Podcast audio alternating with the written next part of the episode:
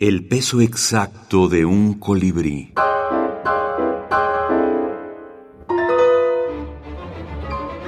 Juan Armando Eble, In Memoriam. Micro Quijotes. Pensaba Sancho. David Lagmanovich.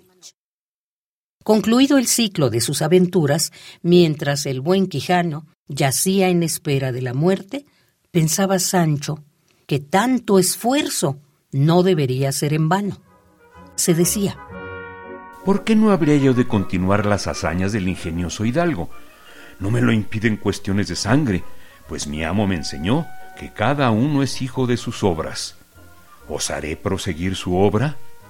Tal vez algún historiador futuro hablará de la primera salida de Sancho, el sucesor de Don Quijote, si no fuera tan difícil adelgazar.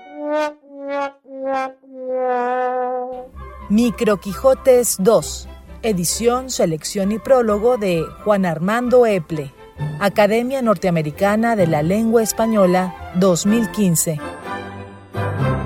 Bueno, Juan Armando, aparte de que tiene un libro que es un libro muy fundamental en la microficción, que es Brevísima Relación del microcuento hispanoamericano, en el fondo, brevísima relación, y que es está eh, haciendo una parodia con la brevísima relación, ¿eh? de, que es este, este, cuento que se cuenta de algún modo eh, por Bartolomé de las Casas a través del, del, del, reino de las Indias, entre comillas. Él hace esta parodia y hace esta brevísima relación del cuento breve, que se edita simultáneamente en muchas partes, pero esto fue en el año 89, que es eh, muy tempranamente, porque los primeros trabajos eran de Dolores Koch, y Lolita eh, publica sus primeros en 1984, no me acuerdo, 84, 81, trabajos ya de estudio con respecto al tema. Eh, y, también, bueno, Lolita fue muy amiga de Juan Armando y trabajaron juntos en esto.